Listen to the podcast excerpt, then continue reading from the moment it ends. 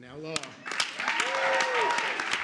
U.S. President Joe Biden on Tuesday signed into law a massive $430 billion climate, healthcare, and tax bill, delivering on campaign. Probablemente ya viste este video, ya sea como un meme o como la noticia de la sanción de la ley para la reducción de la inflación. Ponele. Lo que seguro no sabes es quién es el señor al cual el presidente de los Estados Unidos le pasa la lapicera tras firmar el proyecto que incluye el paquete climático más grande de la historia de los Estados Unidos, estimado en 430 mil millones de dólares. Pero antes, Terapia Liberal depende de sus aportes voluntarios, los que pueden hacer a través de sus medios de preferencia, PayPal, Mercado Pago, Patreon o criptomonedas. Encontrarán los links en la descripción.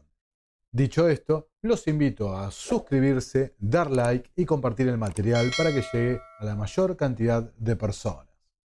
Soy Nicolás Martínez Laje y esto es Terapia Liberal. Vamos con la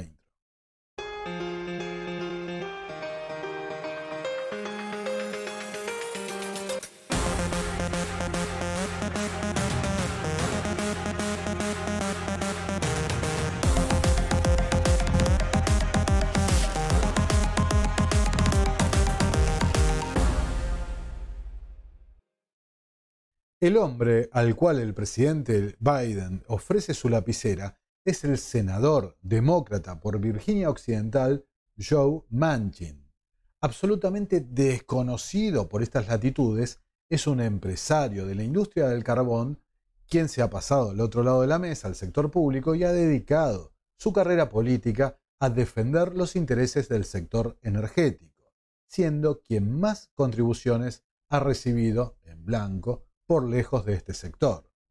Caracterizado como liberal en lo económico y conservador en lo social, como tantos otros, Manchin celebró la decisión del presidente Trump de retirarse de los acuerdos de París y fue una pieza clave para el fracaso del proyecto insignia del gran reinicio, el proyecto Build Back Better. ¿Cómo es entonces que el político más representativo, para decirlo de una forma delicada, del Big Oil termina siendo la pieza clave de la aprobación del paquete climático más importante de la historia? La respuesta es clara, porque estos proyectos verdes y la narrativa de las emisiones cero del cero neto son impulsadas por el cartel energético petrolero. Y el mérito de este engaño tiene nombre y apellido, Bill Gates.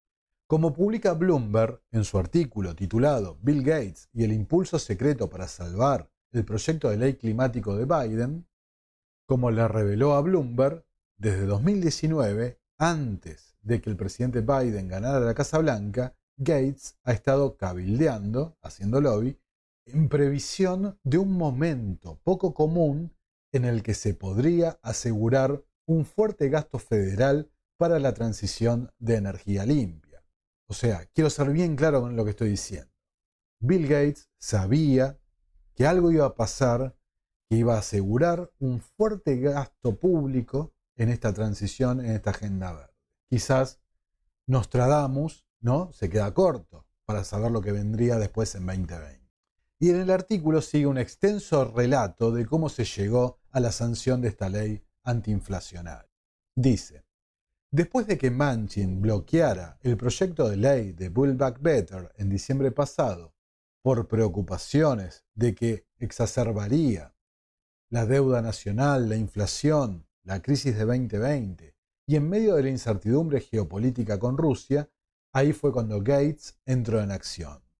En un esfuerzo por convencerlo, los demócratas reunieron a un cuadro de economistas y personas influyentes sobre Manchin incluido el ex secretario del Tesoro, Lawrence Summers, quien convenció a Manchin de que el proyecto de ley no aumentaría los impuestos a la clase media ni aumentaría el déficit.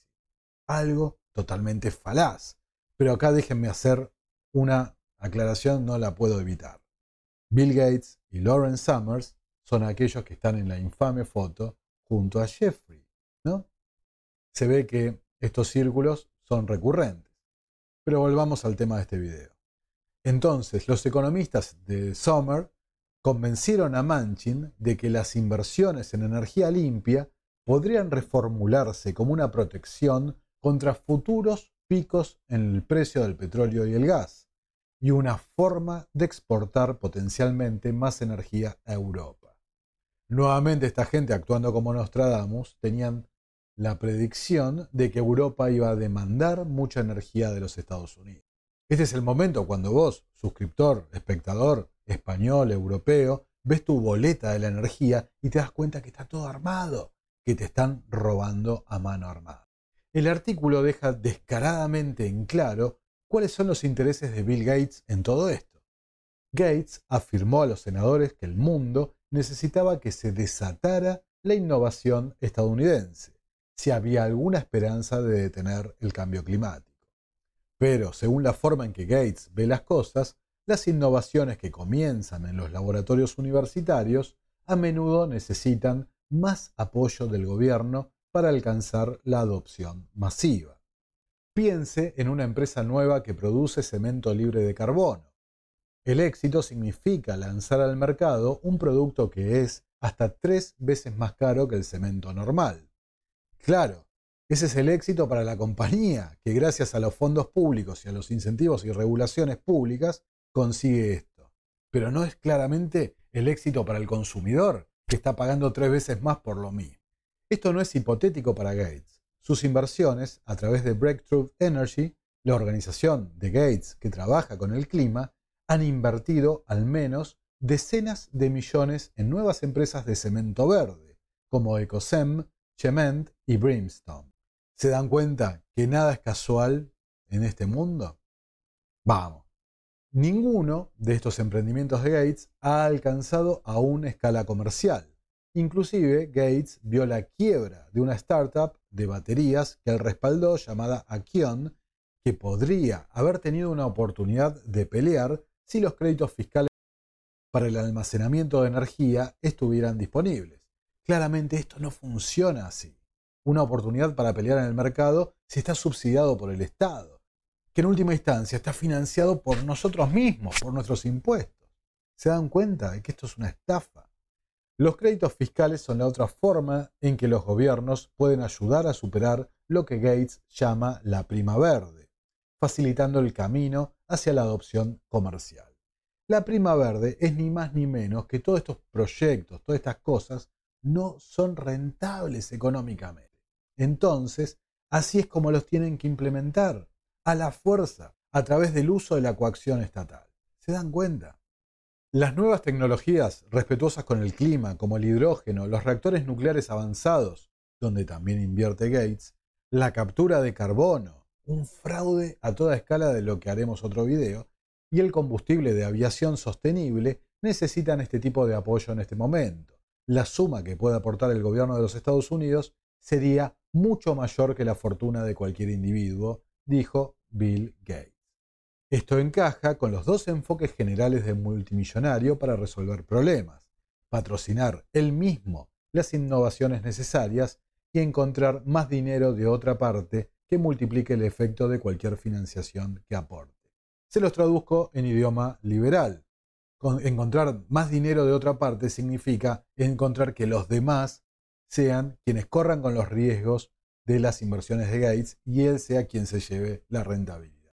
¿no? y los fondos que está utilizando son nuestros fondos. Así de claro, los impuestos. ¿Es así realmente?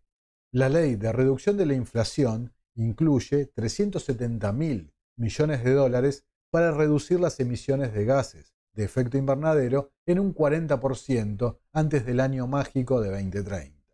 La instalación de placas solares será subsidiada en un 30% y cada estadounidense recibirá 7.500 dólares en créditos fiscales por la compra de un coche eléctrico. ¿No? Pero bueno, el punto es ese. ¿De dónde sale ese dinero?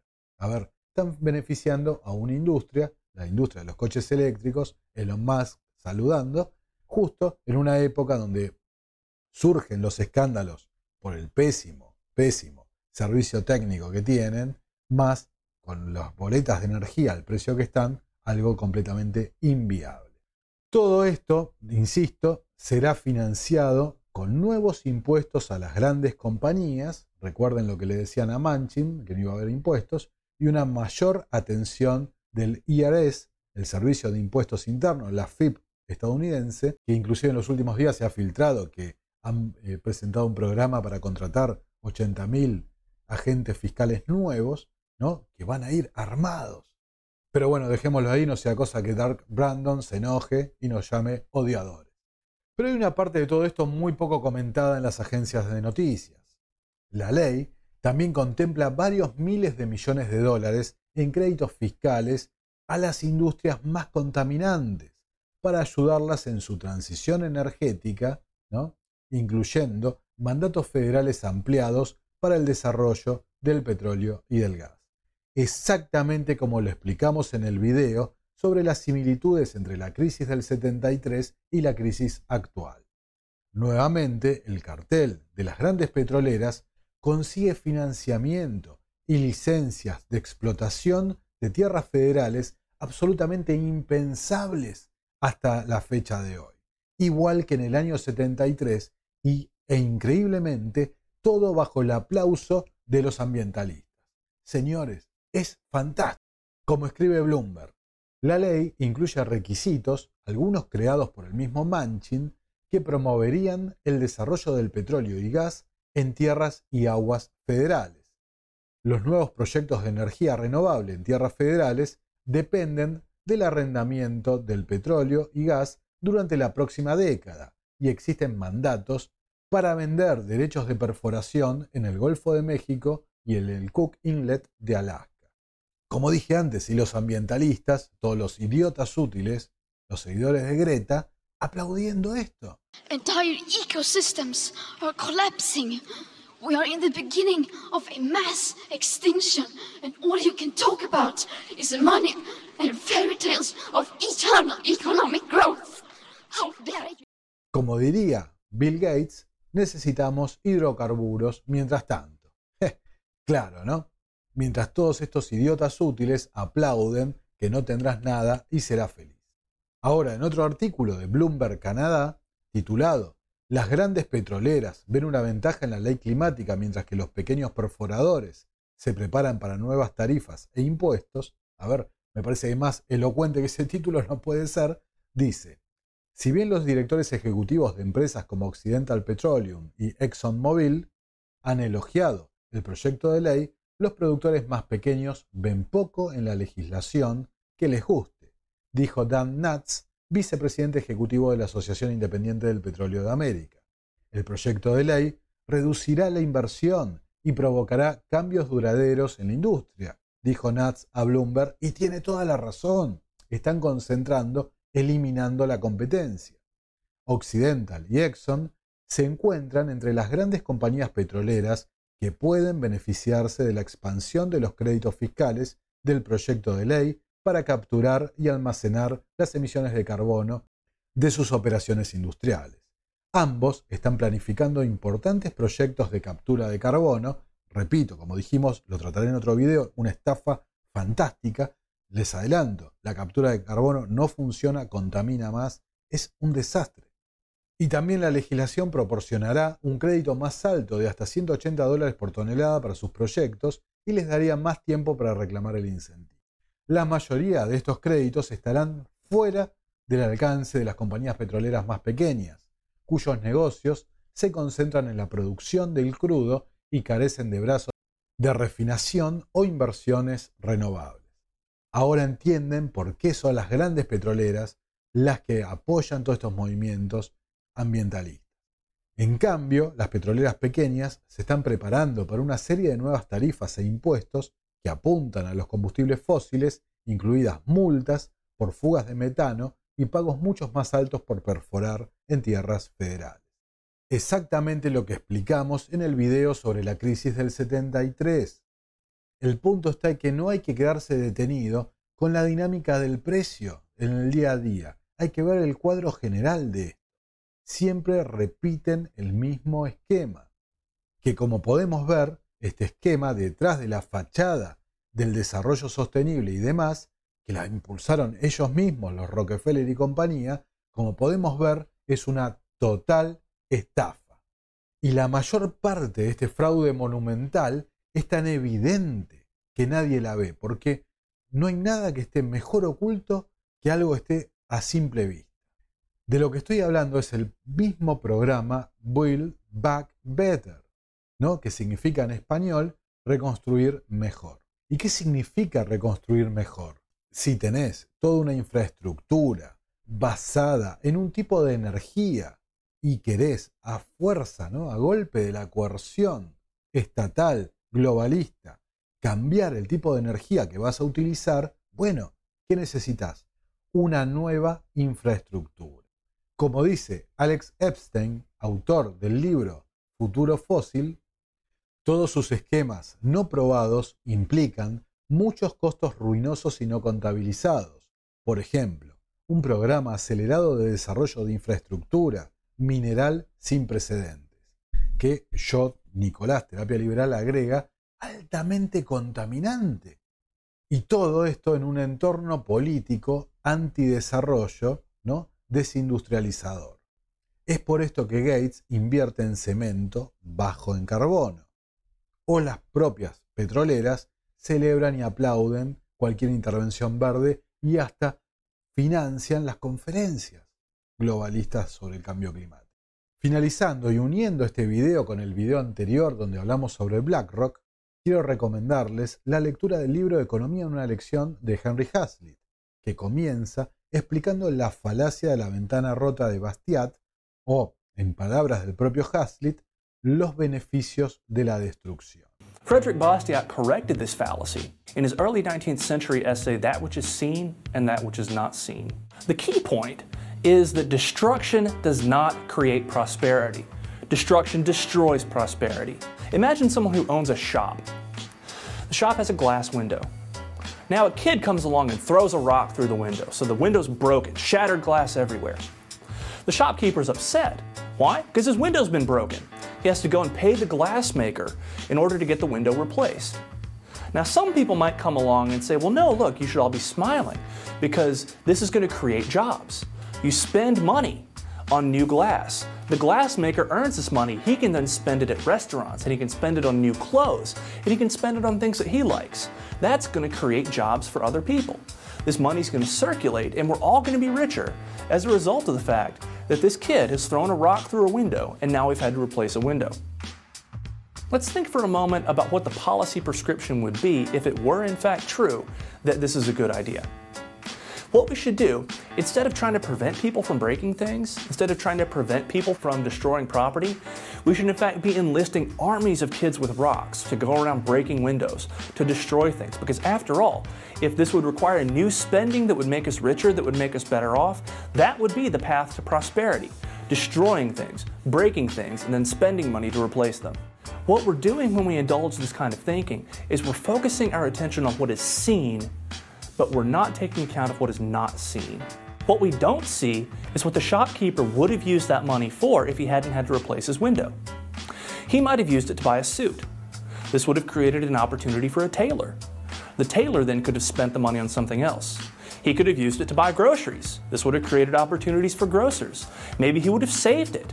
Then the money could be lent to someone who wants to start a new business. He could have done something else that would have created job opportunities for other people. The world would have still had the window, and it would have had the benefit of all of this additional activity that would have gone on had the window not been broken in the first place. On net, society is worse off to the tune of one window. Whenever we actually destroy resources, that's precisely what we're doing. We're destroying stuff. We're not creating wealth.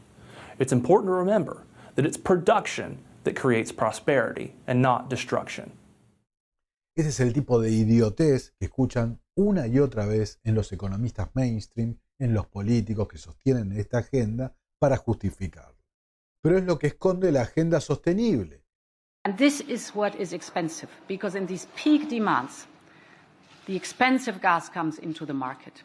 So what we have to do is flatten the curve and uh, avoid the peak demands we will propose a mandatory target for reducing electricity use at peak hours. Destruir la economía mundial impulsando demenciales proyectos de gasto público para maquillar el inminente colapso del esquema Ponzi que es el sistema de reserva fraccionaria de banca central. Un sistema que estuvo a punto de colapsar en 2008 y que está dando sus últimos estertores. Y son justamente quienes lo impulsaron y quienes armaron este sistema, recordar la creación de la Reserva Federal o el BIS, ¿no? los Rockefeller, los Morgan, los Rothschild, quienes están asegurando de construir la arquitectura para seguir siendo ellos quienes mantengan el control, el poder y el sometimiento de la población en el futuro, en el nuevo sistema que quieren implementar. Ese es el gran reinicio. Ahora, ¿sabes cuál es la clave de todo este plan? Tu consentimiento. Mediante la propaganda generan miedo o sensación de que están participando en un propósito más elevado que la vida misma. Están salvando al mundo, salvando al planeta y generando este miedo, esta ansiedad o este, este sentimiento de bigger than life, te llevan a confundir la necesidad con la demanda. Nadie, nadie tiene una demanda por esto. Y así se ve, porque la única forma que tienen de implementarlo, como relatamos en el video, como relatamos en la noticia de Gates, es a través de la coerción. Miedo, ansiedad, complicidad, obediencia y consentimiento. ¿A qué les recuerda eso? 2020 fue armado para llegar a la implementación de este sistema.